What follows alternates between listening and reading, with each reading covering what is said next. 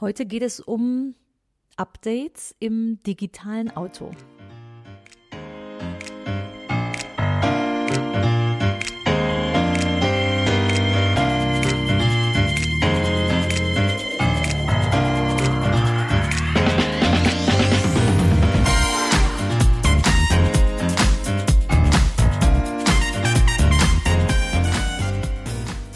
Herzlich willkommen im Podcast Chancen denken, wie wir die Zukunft leben wollen.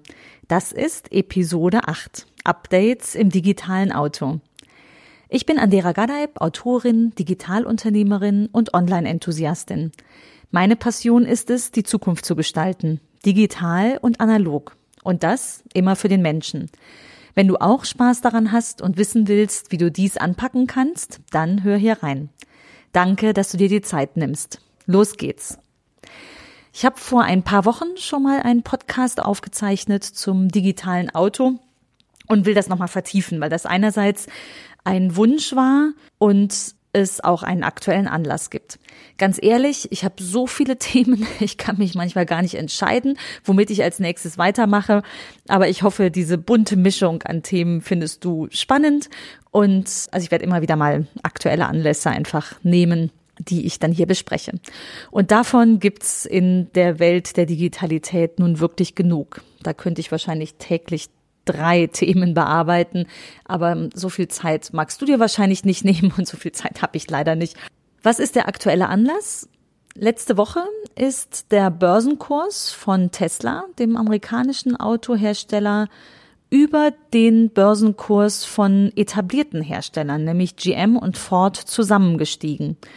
Und das ist erstmal eine Sensation, denn Tesla wurde als Newbie, als Neuer im Markt ziemlich belächelt, als sie anfingen und äh, sagten, sie machen nur Elektroautos mit dem Fokus dort drauf. Ich erzähle gleich noch ein bisschen mehr dazu, was eigentlich der Fokus ist oder der Hintergrund.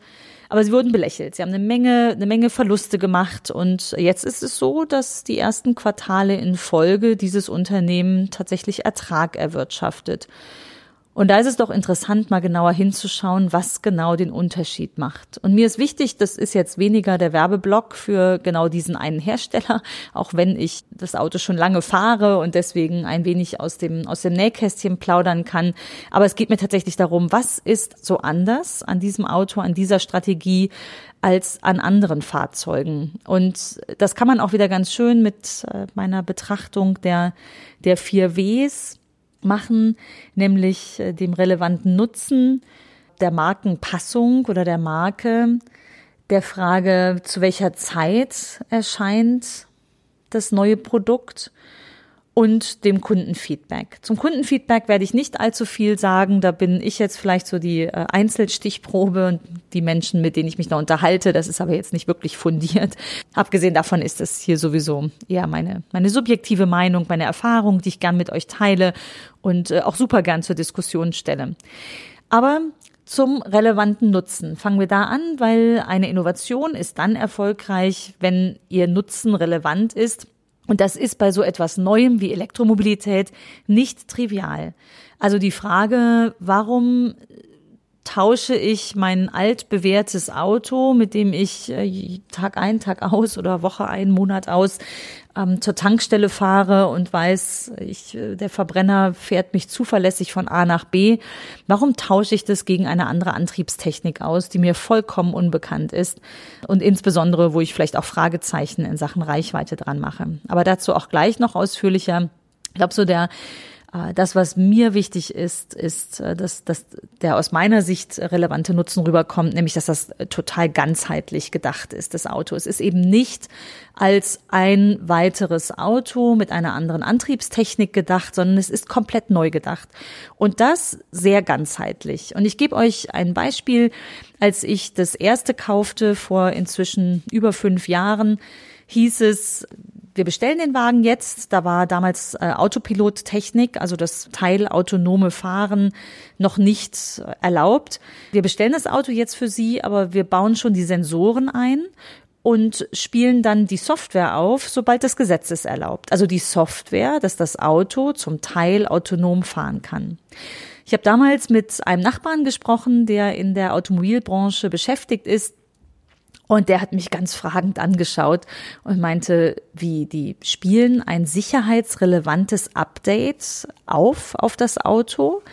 Und ich gesagt, ja. Und wie spielen die das auf? Zu Hause, vor der Haustür. Also das Auto verbindet sich zu Hause mit dem Wifi. Das ist eins der ersten Dinge. Wenn du das Auto äh, übernimmst, dann gibst du ihm einen Namen und richtest das Wifi ein. Also es hat eine Verbindung zum, zum Internet.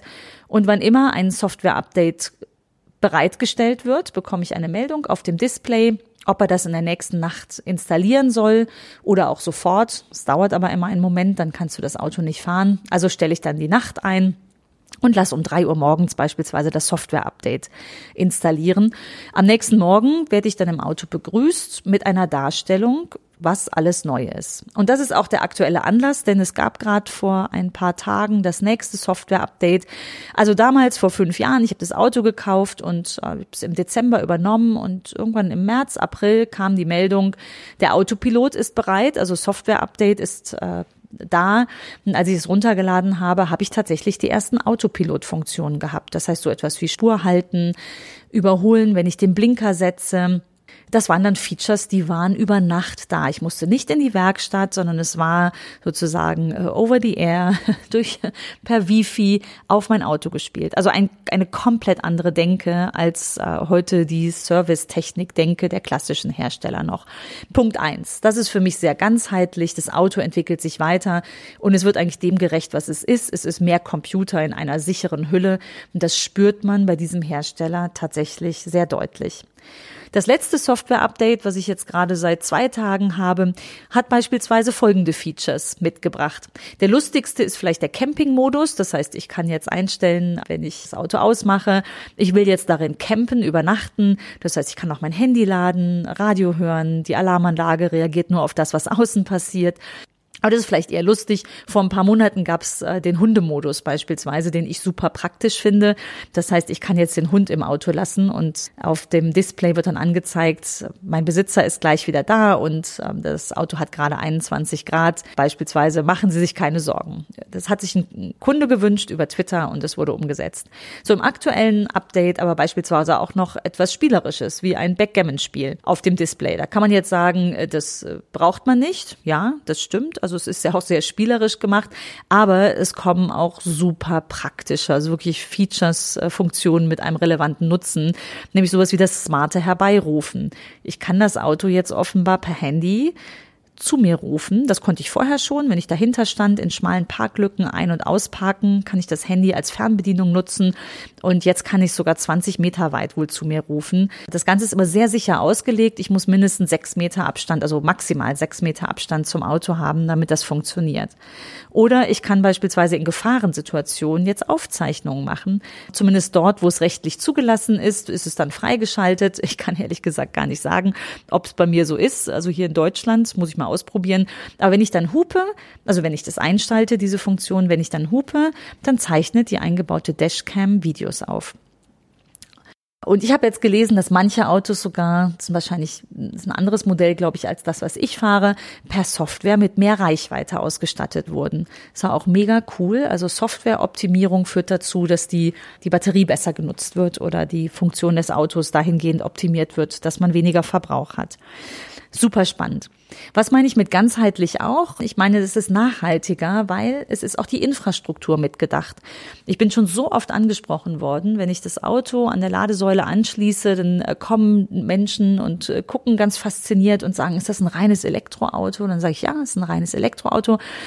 Dann, dann kommt so, jetzt mal ehrlich, wie weit kommen Sie damit wirklich? Und wenn ich dann sage 400 Kilometer, gucken sie noch ganz skeptisch, finden manche immer noch zu wenig. Manche haben auch explizit den Verlust des Unternehmens belächelt und es nicht ernst genommen. Das mag ja auch alles Markenliebe sein, das vielleicht nur als äh, kleiner Ausklang gleich noch, was auch total in Ordnung ist.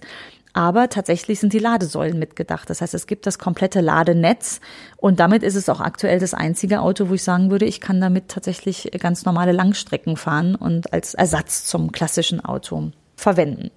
Vielleicht zur Marke Ich habe eben gesagt, es muss zur Marke passen. Eine neue Marke hat da besondere Herausforderungen, sich aufzustellen, neu aufzustellen. Und tatsächlich eine neue Marke kann einerseits Faszination auf so Technologieliebhaber wie mich haben, ähm, aber jemand, wer mit seiner Marke vertraut ist, also Volkswagen ist da beispielsweise die vertrauenswürdigste Marke in Deutschland nach wie vor und hat damit beste Voraussetzungen, auch mit einer Elektrolinie äh, gut starten zu können. Ist natürlich auch Massenhersteller und hat damit auch eine breite Zielgruppe, aber ist erstmal dann auch sehr gut aufgestellt, was den, den Marken, ähm, das Markenvertrauen angeht und damit sicher einer der aussichtsreichen Kandidaten in diesem Markt. Ich bin da ganz gespannt. Also Marke ist sicher ein Thema, was uns noch weiter beschäftigen wird. Und Zeit vielleicht zum Abschluss. Es ist an der Zeit. Also nicht erst seit Greta und Fridays for Future wissen wir, dass wir ein, eine Wende brauchen, eine Energiewende.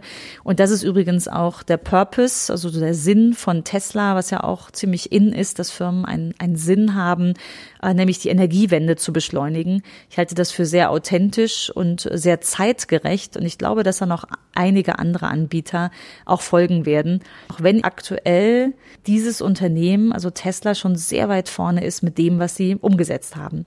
Aber wir werden sehen, was passiert. Ich werde Ende des Jahres, das habe ich schon mal kurz gesagt, wieder eine Entscheidung treffen. Im Moment wüsste ich nicht, was die Alternative ist. Aber es ist ja noch ein wenig Zeit. Vielleicht habt ihr auch Ideen dazu. Ich freue mich auf eure Fragen und äh, freue mich, wenn es euch Freude gemacht hat. Ich danke dir, dass du dir die Zeit genommen hast und freue mich, wenn du auch nächste Woche wieder dabei bist. Wenn dich das Thema interessiert, das ist auch tatsächlich Mobilität, ist ein Thema in meinem Buch, dann äh, lies gerne mein Buch. Die Zukunft ist menschlich, heißt es, und gibt's beim Buchhändler deines Vertrauens. Ansonsten freue ich mich sehr, wenn du den Podcast deinen Freunden empfiehlst und freue mich über deine Bewertung. Bis bald.